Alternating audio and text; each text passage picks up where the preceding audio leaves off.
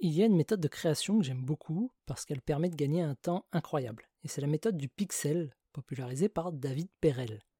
Beaucoup de personnes, lorsqu'elles décident de créer, prennent l'habitude d'avancer étape par étape.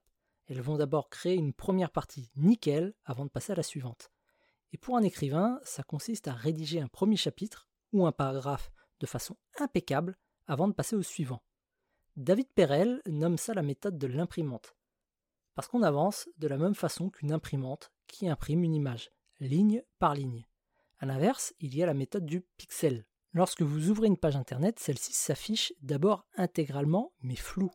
Toutes les secondes, elle devient de plus en plus nette à mesure que de nouveaux éléments s'affichent. Faites la même chose pour vos créations. Commencez par coucher sur le papier toutes vos idées, puis améliorez au fur et à mesure, brique par brique.